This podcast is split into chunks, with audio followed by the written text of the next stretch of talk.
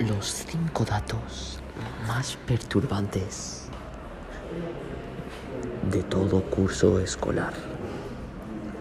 Como bien sabéis, en todo un año pueden pasar diferentes hechos en una misma clase o en un mismo colegio. Por temas de COVID, muchos colegios han tenido que dividir sus clases, incluso hacer clases online. En la cual yo me encuentro, no hemos hecho eso.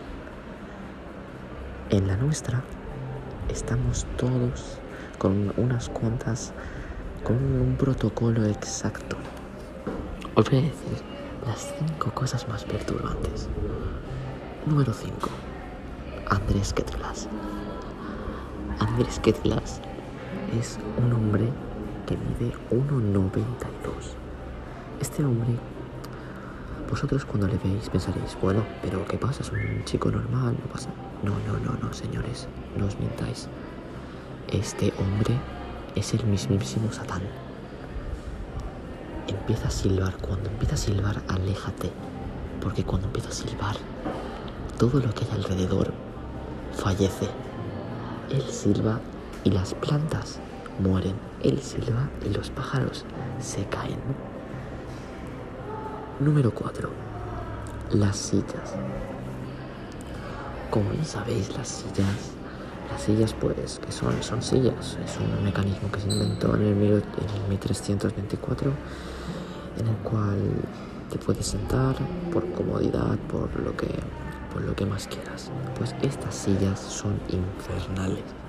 Pesan 28 kilos. Diréis, bueno, 28 kilos es, pero tampoco es para tanto. No, no. No, no, no, no, no, no, no, no, no, no, no, no.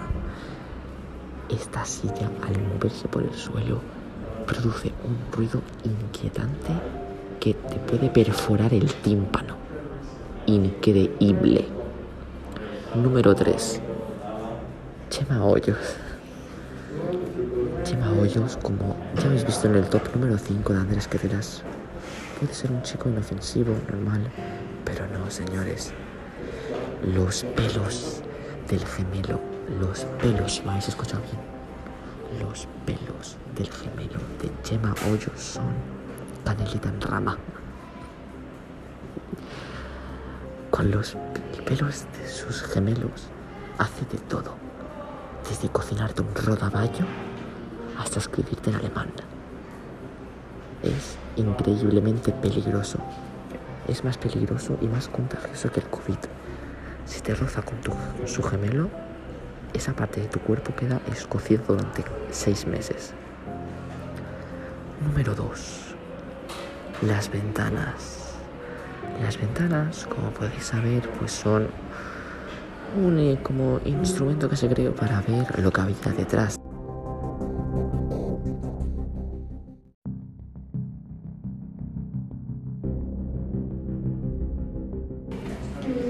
En el número 2, como seguía, estamos con las ventanas. No, no, no, no, no, me equivoqué. En el número 2 estamos con Sergi Cerván.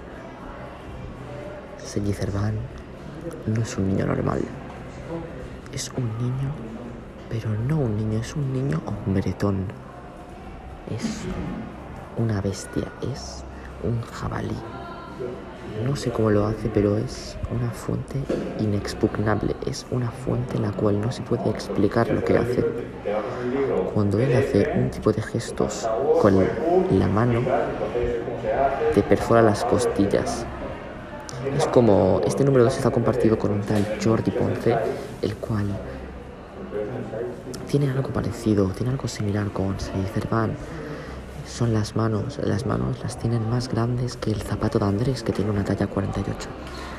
Con esas manos te pueden perforar, como ya he dicho, las costillas, pueden hacer de todo, de todo.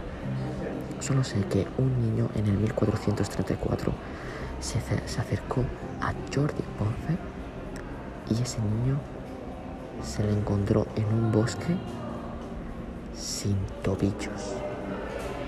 Sin tobillos. Después otra más actual, en el 1845 pasó casi exactamente lo mismo. Desapareció un niño y después se le encontró a ese niño sin esternón. ¿Quién fue? fue Sergi Ferván. Se lo arrancó de cuajo con las manos. Y número uno, Yuk Muñoz. Yuk Muñoz es una, es una especie en peligro de extinción. Es una especie agresiva, compulsiva y muchos más adjetivos los cuales podría nombrar, pero me da pereza. Yuk Muñoz se le ve como un chico simpático, pero por dentro es como un hipopótamo cuando tiene hambre, es imparable. Usa sus casquitos, él tiene cada día unos casquitos de Apple en su bolsillo. Cuando él saca los casquitos de Apple, la hemos cagado. Esos casquitos de Apple son, son como, como el tridente de Aquaman. O sea, es, es una fuerza, es, es que no hay palabras para expresar esa fuerza.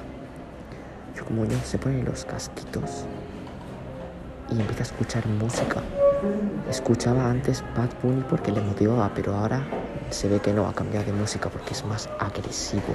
Es una bestia, es imparable.